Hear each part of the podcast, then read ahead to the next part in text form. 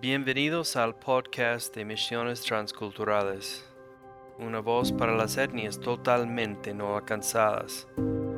Este espacio existe para temas misioneras, esperando que los candidatos van a recibir la visión misionera y eventualmente que se van donde no ha sido predicado el Evangelio.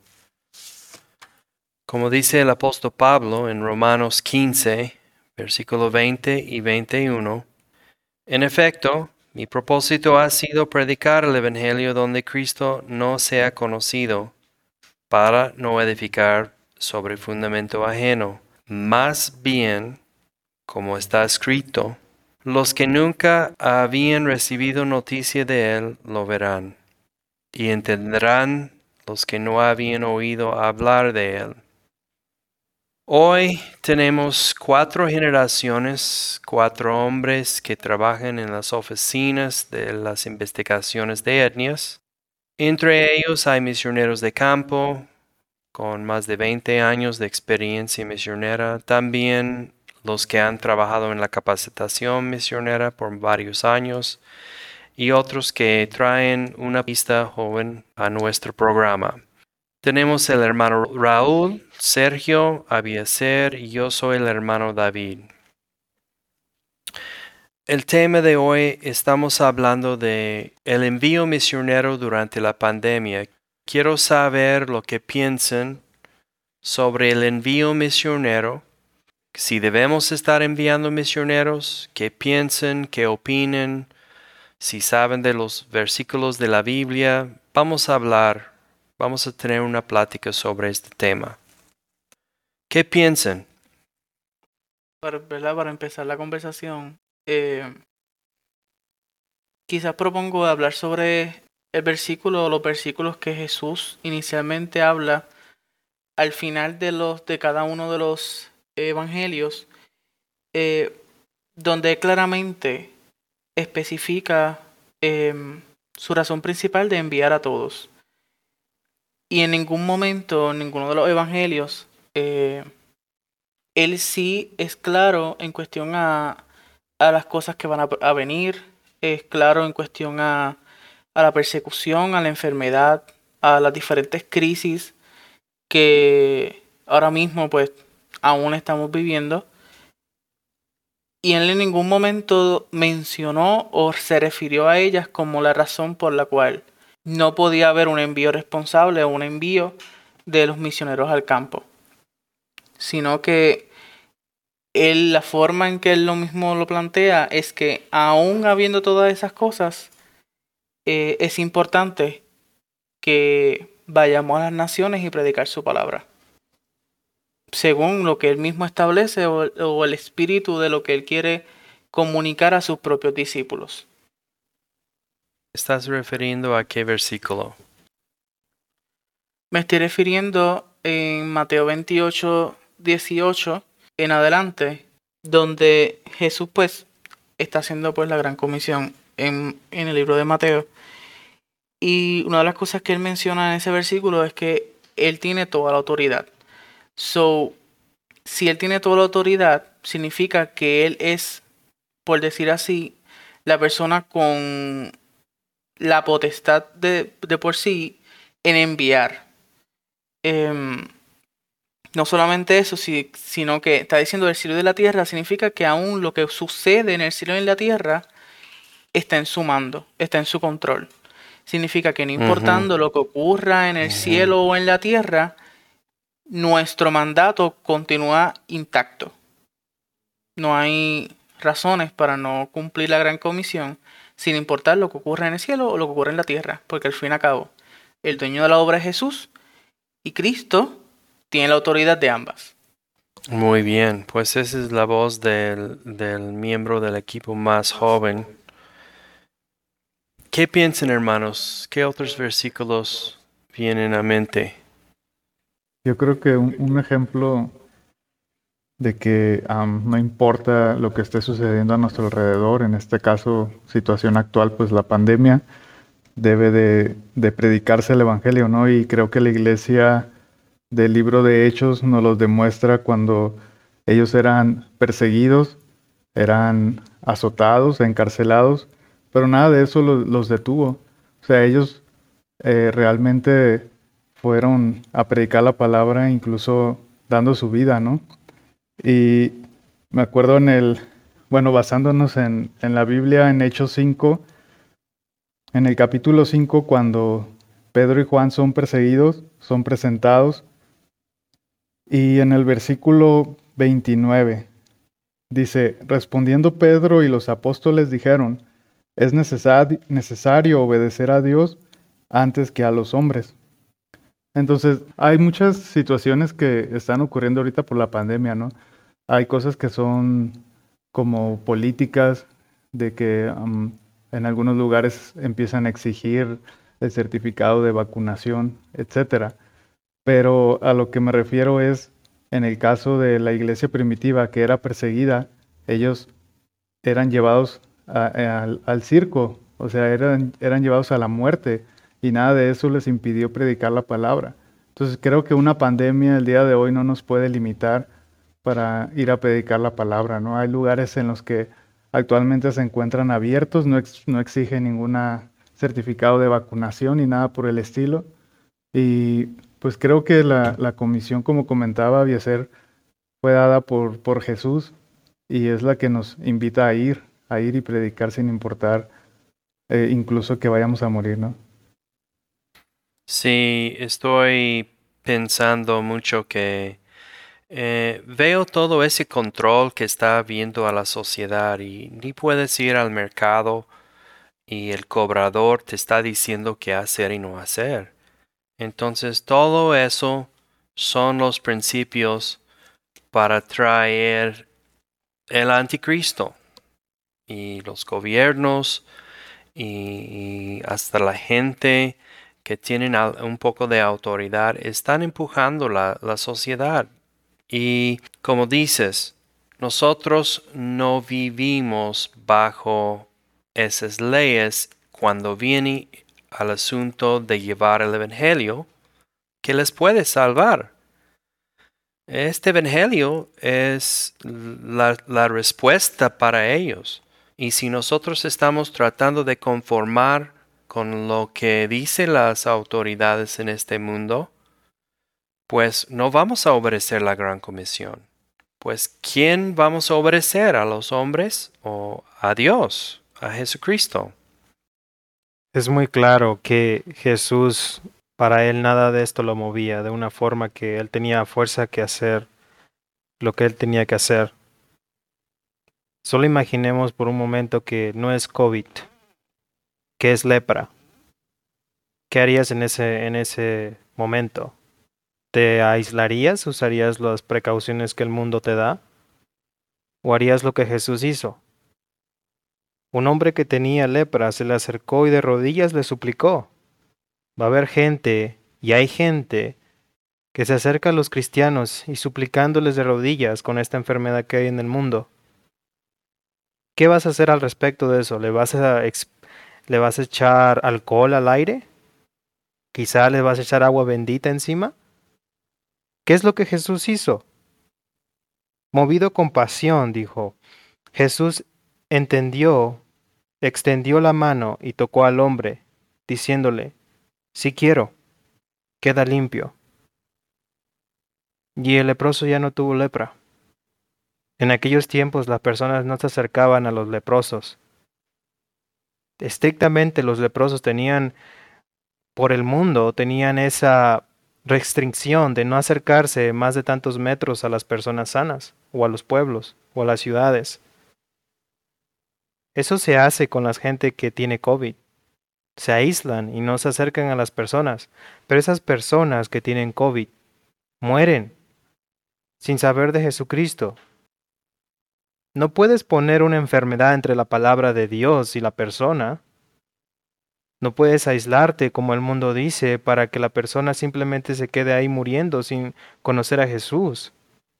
E, el asunto de misiones transculturales siempre ha sido algo ah, donde nosotros tenemos que poner nuestras vidas en riesgo pa- para los que están esperando recibir el mensaje. Y por medio de la historia los misioneros se han expuesto a, a peligros y, y han entrado en situaciones resistentes.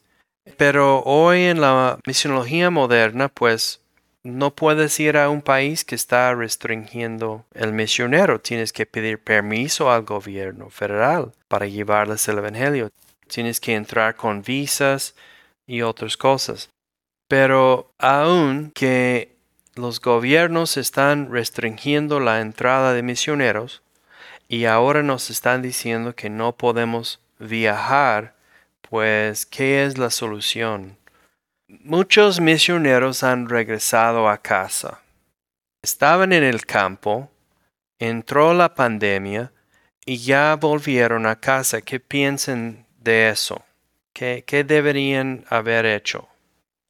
Yo sinceramente no me puedo poner en la posición de, de poner como, ah, no, mira, qué cobardes son, o, o ese tipo de, de situación, porque pues yo puedo decir que yo no he estado en ningún en ninguna situación de peligro extrema, como ellos estuvieron, obviamente. Em, y aún yo, aunque puedo tener mis convicciones personales, yo no sé cómo realmente yo vaya a reaccionar estando en ese, en ese tipo de situación. Em, so yo, primeramente, pues no, no, no lo juzgaría, sinceramente. Pero hasta cierto punto, dentro de lo que mismo Jesús establece, eh, o lo que podemos percibir de lo que Jesús habla, es que aún el, el peligro de morir siempre está presente o estuvo presente durante todo el ministerio de Jesús. Sí. Eh, así que no podemos catalogar el servir a Dios o su protección divina como es igual a no importando lo que yo haga o no importando donde yo entre, yo nunca voy a morir. Porque sabemos fielmente que la promesa de la vida eterna no está limitada a mi estancia de vida aquí en esta tierra. Eh, y nosotros consideramos eso. Y muchas veces se predica eso. Eh, que el punto del cristianismo es tener una buena vida o una vida este, saludable, este, etcétera, etcétera. Pero la realidad es que en ningún momento esa promesa significó eh, una libertad o una, un estilo de vida aquí en la tierra. O sea, la, la promesa de Dios trasciende aún los límites de la muerte. Por eso es lo que nosotros confiamos. Em, claro está que también eh, Jesús mismo en, voy a, a consultar la cita, en Marcos 8, eh, 34, 35, 36, él mismo establece que nosotros tenemos, por decir así, tenemos la decisión, tomamos la decisión de poner o no nuestra vida en peligro.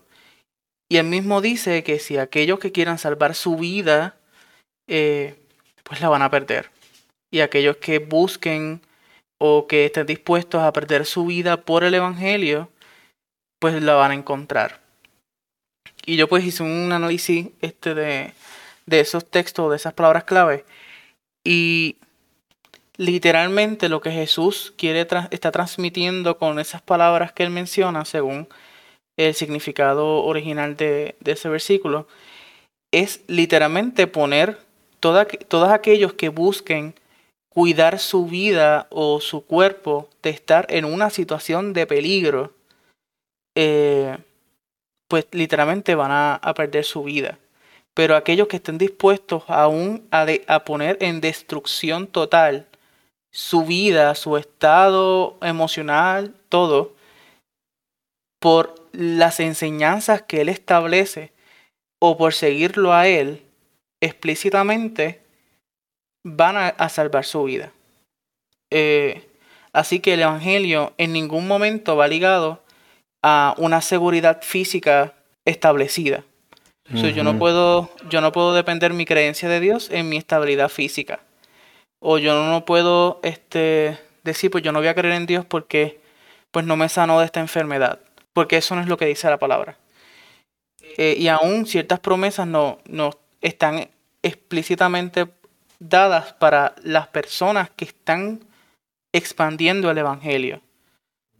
Así que esas personas no, no, estoy diciendo que estén mal o estén bien, pero la realidad es que en esas situaciones específicas de, de persecución es el momento más adecuado para la expansión del Evangelio. Y eso lo podemos notar en el libro de Hechos, como dijo Sergio. Ellos estaban durante un proceso de persecución bien fuerte. O sea, los romanos literalmente los estaban quemando vivos.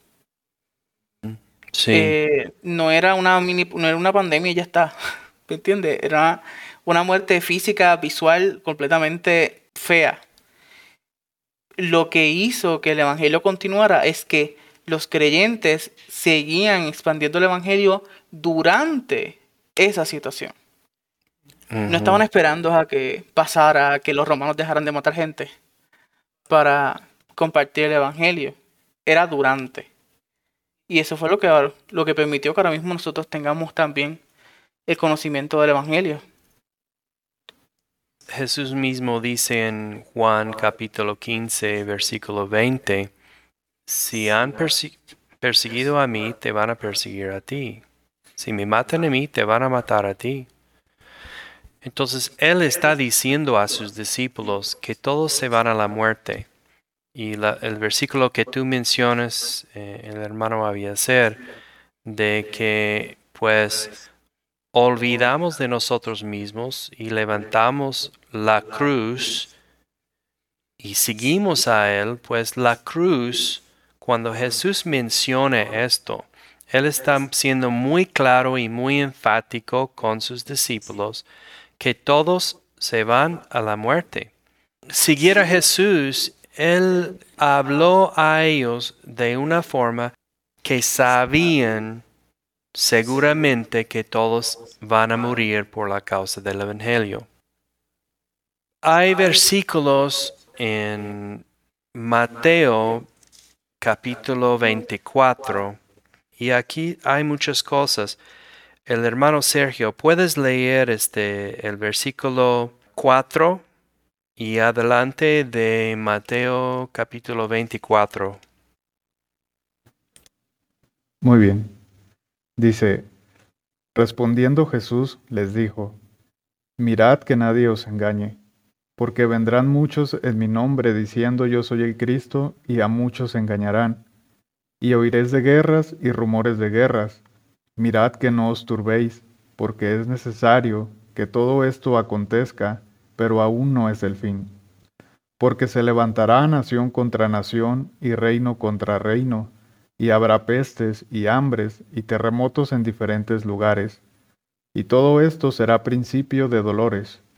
Entonces os entregarán a tribulación y os matarán, y seréis aborrecidos de todas las gentes por causa de mi nombre. Muchos tropezarán entonces y se entregarán unos a otros, y unos a otros se aborrecerán, y muchos falsos profetas se levantarán y engañarán a muchos, y por haberse multiplicado la maldad, el amor de muchos se enfriará. Mas el que persevere hasta el fin, éste será salvo.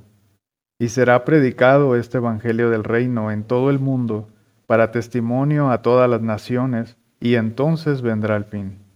Esto sí es el clave porque Ah, mira cómo Jesús está diciendo, hay que entender que Él está profetizando. Los que tienen Biblias que, que muestran las palabras de Jesús en rojo, todos, todo este capítulo está en rojo. Y Jesús está hablando a sus discípulos y está diciendo exactamente lo que va a pasar. Y mira, mira tanto que está pasando en, este en esos versículos hoy en día rumores de guerras, guerras, terremotos, pestes, pero la clave aquí es que este Evangelio será predicado. Esta es la clave. Jesús está diciendo, va a venir todas esas cosas. Y te van a matar y te van a perseguir. Y la iglesia se va a enfriar. Pero lo más importante aquí es que Jesús nos está diciendo que va a haber pestes, Pero este Evangelio del reino se predicará en todo el mundo como testimonio a todas las naciones y entonces vendrá el fin.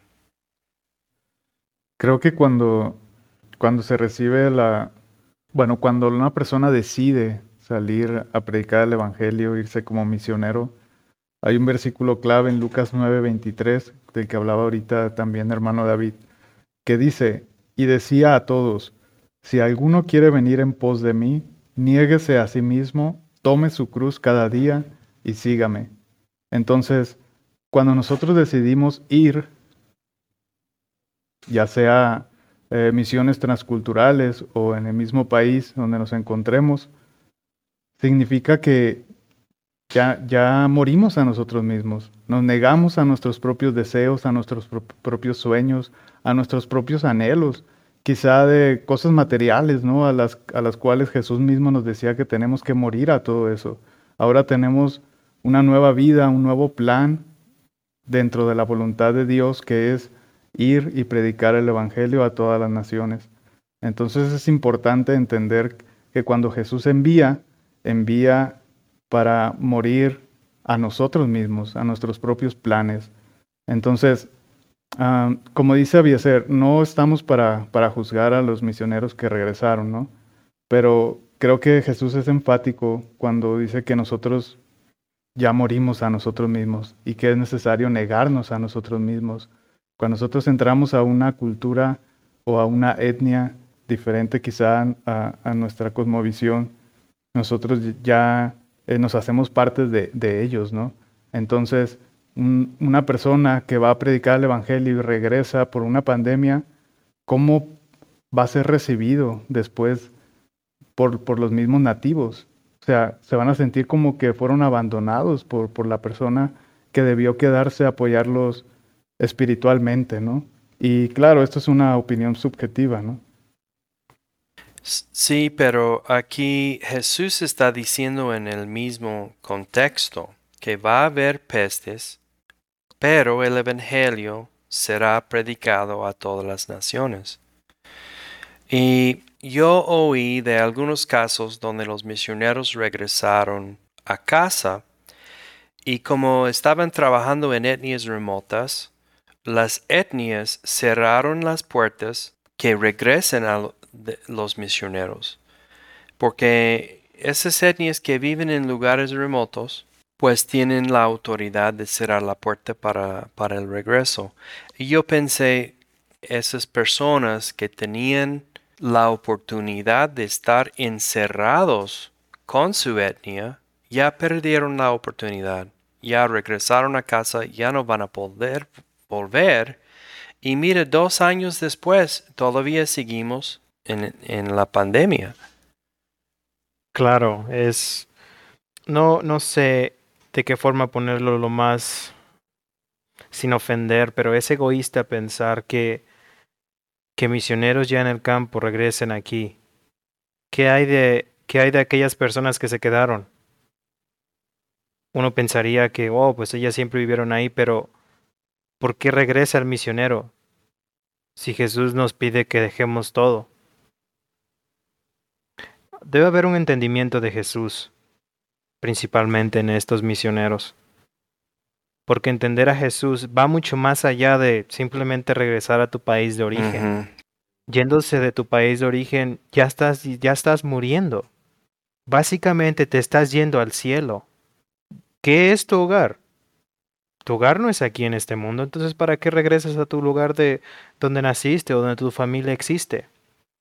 Tu familia son aquellos a los cuales un misionero va para que sean parte del reino, para que se reconcilien con Dios. No los puedes dejar ahí huérfanos porque te llegó la guerra o porque te llegó la pandemia o porque hay terremotos. Es, es egoísta. No, no es, no es, no es lo que Cristo quiere. Cristo solamente nos dice que huyamos a la persecución. Pero no nos dice que porque haya pandemias te vayas a tu casa.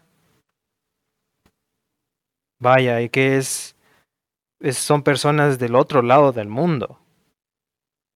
Imagínate cuánto tiempo tomará para volver a regresar a esos lugares. Llega un momento que tenemos que pensar seriamente en no volver a casa. Ese es otro tema que debemos tocar. Hay un artículo en la página de misionestransculturales.org escrito por un misionero que trabajó en etnias remotas, hizo traducción de la Biblia, ha viajado en diferentes partes del mundo. Él escribió un artículo que dice posibles lecciones de la crisis del virus COVID-19. Y dice el Señor, Satanás ha estado tratando de silenciar a la iglesia desde la resurrección. Como pero Jesús mismo nos dijo, las puertas del infierno no prevalecerán contra de la iglesia. La pandemia que nos aisló nos dio más tiempo de enfocar en las cosas de importancia. Fíjate que estuvimos tan activos con la vida social y con, con salidas y con actividades y todo eso, pues no estamos tan conscientes de lo que está pasando al otro lado del mundo. No estamos pensando en los misioneros, en, en los campos. Y no solo eso, también las personas que no conocen de Jesús de alguna forma han acudido a, a alguien que conoce de Jesús por miedo a morir e irse al infierno. Eso también pone en, en perspectiva de que pues las adversidades traen a todos los hijos perdidos a los pies de Dios.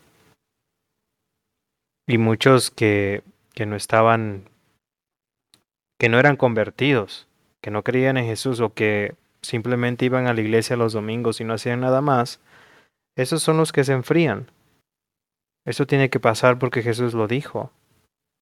La iglesia de la iglesia está en un proceso de de despertar. Es como cuando te cachetean porque tienes que reaccionar. Una cosa es levantarse, pero otra cosa es despertar. Uno puede estar, bueno, tiene que estar, están levantando, la iglesia está siendo levantada de alguna forma para poder hacer la acción que Dios nos manda hacer. Porque una cosa es estar despiertos y aún así seguir acostados sin hacer nada. La pandemia nos ha levantado a hacer algo. Ya no es cuestión de nosotros mismos. Si, si hablamos simplemente de los misioneros regresando a la casa, por las situaciones que, que pasan en el mundo, el mundo va a seguir su curso. Y el mundo va a seguir su curso a destrucción, donde va a llegar el anticristo y todos van a estar agobiados y van a ver a una persona que les va a ofrecer la solución y paz eterna. Pero ese va a ser el anticristo y así va a ser. Así tiene que ser. Recuerden el H1N1, que no fue tan serio como esto, pero puso miedo en mucha gente, pero no detuvo el, envío misionero. Y ahora hasta los líderes de los movimientos misioneros nos están diciendo que no debemos estar enviando misioneros en este en esta pandemia. Pero les digo, hermanos, que esta pandemia es el, el principio de las otras pandemias. Cuando Jesús dice en Mateo 24, pestes, es plural, no es singular. Entonces solo podemos esperar más más problemas. Estos son los principios de dolores. Yo lo veo como oportunidades. Y no sé por qué yo he visto toda la pandemia como oportunidad. Es una oportunidad para el mundo. ¿Qué piensan? Está más bien dirigido hacia, hacia nuestra mentalidad y nuestro conocimiento él mencionó el conocimiento que nosotros tenemos de Cristo. Pero no solamente el conocimiento que tenemos de Cristo, sino reconocernos delante de Él. reconocer quiénes somos nosotros delante de Él. Más bien, un testimonio que yo escuché en un, un libro que leí hace mucho tiempo, em, de una pareja, no sé si eran misioneros o no, estaban en un país que obviamente eh, pues, mataban, ahorcaban a los cristianos en las plazas de ese pueblo. Y recuerdo que el testimonio era sobre este hombre que estaba en sus últimas palabras hablando con su esposa antes de que se lo llevaran, porque obviamente lo iban a ahorcar porque era cristiano, lo habían descubierto. Él le dijo a ella, mira, no te preocupes, porque aunque me arranquen la cabeza física, nunca me van a arrancar mi cabeza, que es Cristo. Y aún en el, momento en que él estaba caminando hacia la horca, su esposa estaba aplaudiéndole, porque estaba haciendo lo que muchos cristianos reconocen como una, persona verdaderamente creyente en ese pueblo. Y nosotros podemos pensar que a veces el, miedo de, perder nuestra vida, pues realmente estamos tirando nuestra vida al desperdicio o estamos teniendo la mentalidad de que realmente nuestro trabajo consiste en protegernos del peligro constante que enfrentamos a nuestro alrededor. Pero si cambiamos esa mentalidad y comprendemos realmente que la única forma de acabar con la crisis mundial no es oponiéndome a ella, sino es predicando el Evangelio a toda criatura para que avance a llegar Jesús, pues entonces obviamente mi enfoque va a ser completamente diferente ya mi estabilidad económica, mi pensar de, de un, un, futuro, este, luchar por un futuro bueno para, para mis hijos, etcétera, etcétera, pues pasa a un segundo plano. Eh, y nosotros pensamos que simplemente con atrasar la tarea, pues estamos bien. Pero la realidad es que no. Entonces nosotros estamos, estamos desenfocando nuestros esfuerzos. Estamos más esforzados por retrasar la venida de Cristo que en cumplirla. O sea, es completamente insólito, completamente, es contraproducente para lo que realmente existe, para, para nuestra existencia, es contraproducente. Si yo tengo una tarea que tengo que entregar dentro de una semana, pues mi trabajo es hacerla y ser responsable ante ella. No seguir avisándole a mi maestro, ay no, va, una semana más, una semana más, una semana más. O sea, ¿por qué? ¿Por qué me voy a esforzar tanto en seguir retrasando la venida de Cristo cuando mi trabajo es lo contrario? Es hacer lo posible porque llegue lo antes posible. Y lo digo, en mi, en mi país se estaba levantando un movimiento eh, cristiano o se estaba diciendo que no era, no estaban diciendo que era cristiano específicamente para que pues no todo el mundo se fuera en contra de él, eh, pero era un movimiento que hablaba mucho sobre los valores, sobre la familia, etc. Y todo el mensaje, la predicación de la iglesia estaba alrededor de que teníamos que votar por ese grupo eh, que se estaba levantando para gobernar el país, para eh, para poder ir en contra de todas las leyes que se están levantando en contra de la predicación del Evangelio en nuestro país. Y aún los pastores dedicaban su tiempo, sus horas de, de prédica para hablar sobre esos temas. Y yo me pregunto, ¿realmente eso fue a lo que Dios nos mandó hacer? Nos mandó a poner gente cristiana en el gobierno para que las cosas malas no sucedieran. No. Él mismo rechazó su posición de liderato que todo el pueblo judío estaba esperando que él tomara la fuerza, él no lo tomó. Porque él mismo dijo, yo no vine para eso.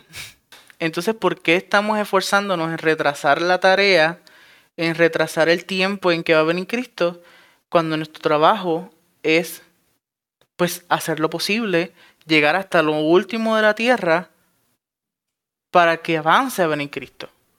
Para resolver todo este problema realmente. Así es. En Marcos capítulo 10, versículo 30, bueno, 29 mejor, les aseguro, respondió Jesús, que todo el que por mi causa y la del Evangelio haya dejado casa, hermanos, hermanas, madre, padre, hijos y o terrenos, recibirá cien veces más ahora en este tiempo casa, hermanos, hermanas, madres, hijos y terrenos, aun con persecuciones, y en la edad venidera la vida eterna. Jesús nos está recompensando tanto por haber dejado familia, casas, hermanos, etcétera, terrenos, para llevar el Evangelio, extender el Evangelio. Esa es la parte de misiones que mucha gente no entiende. Piensen que, ah, pues esos misioneros que están llamados para ir a la India, ah, pues ellos tienen un llamado y un compromiso especial. No, cien veces es cien veces. Ninguna persona que sabe sobre inversiones y, sobre negocios y dinero puede negar que cien veces encima de tu inversión no existe en este mundo. Ir y perder la vida en el campo, pues estamos logrando llegar a la vida eterna. Sí, parte de esto tiene que ver con el temor que la gente tiene, aún siendo cristianos. Tienen temor.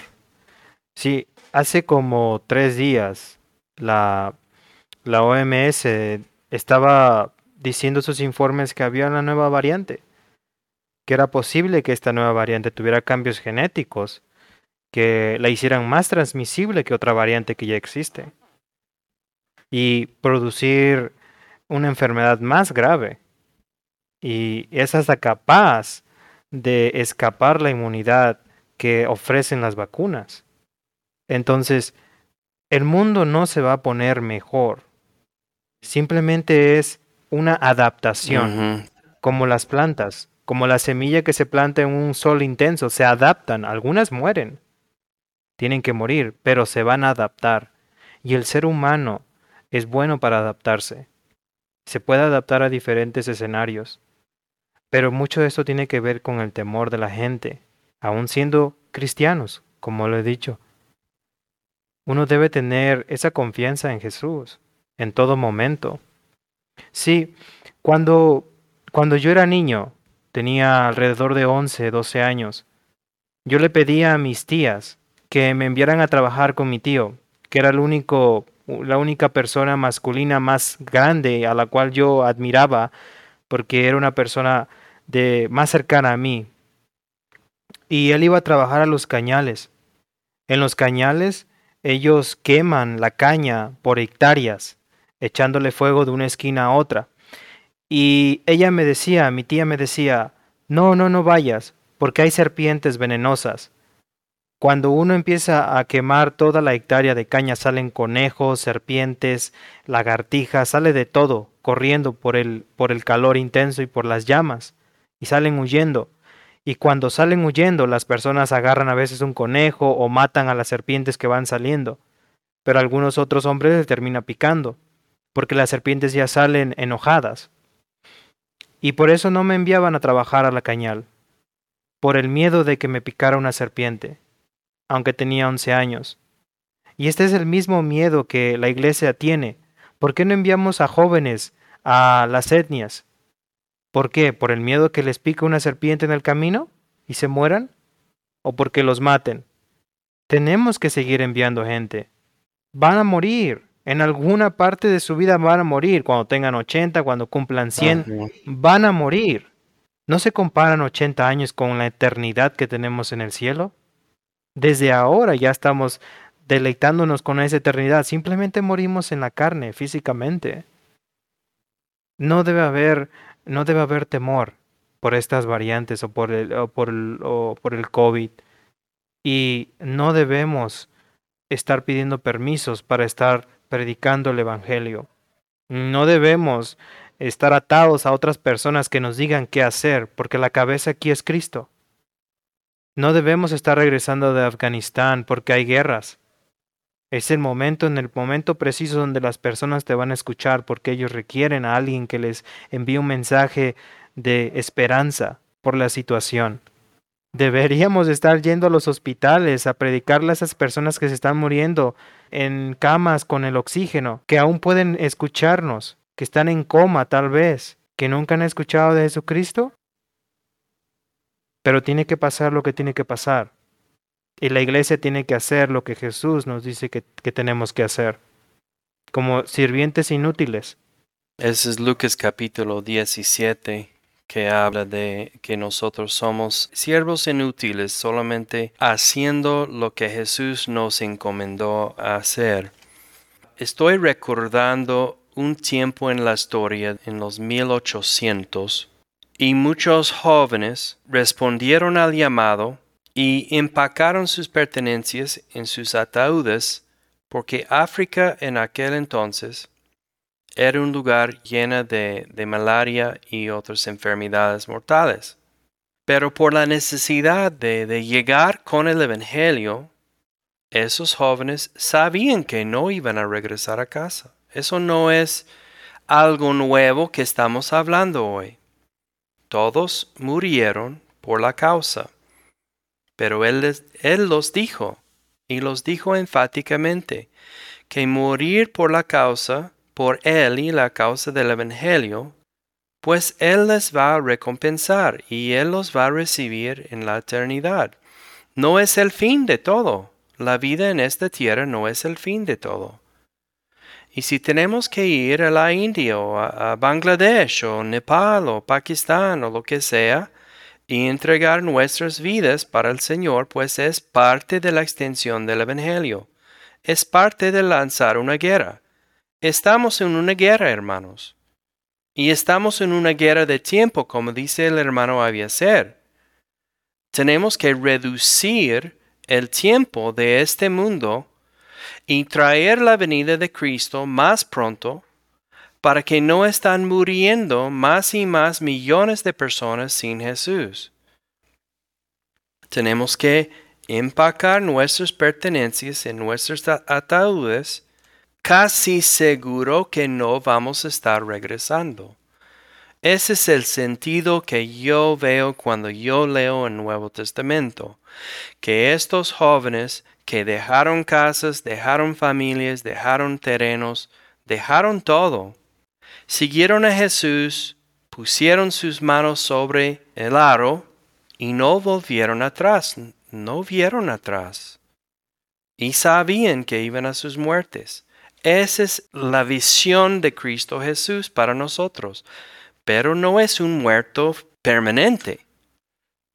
Es un muerto físico, temporal, porque nosotros ya estamos viviendo la vida eterna. Ya estamos en Cristo y tenemos la vida eterna. Ahora nuestros nombres están escritos en el libro de vida.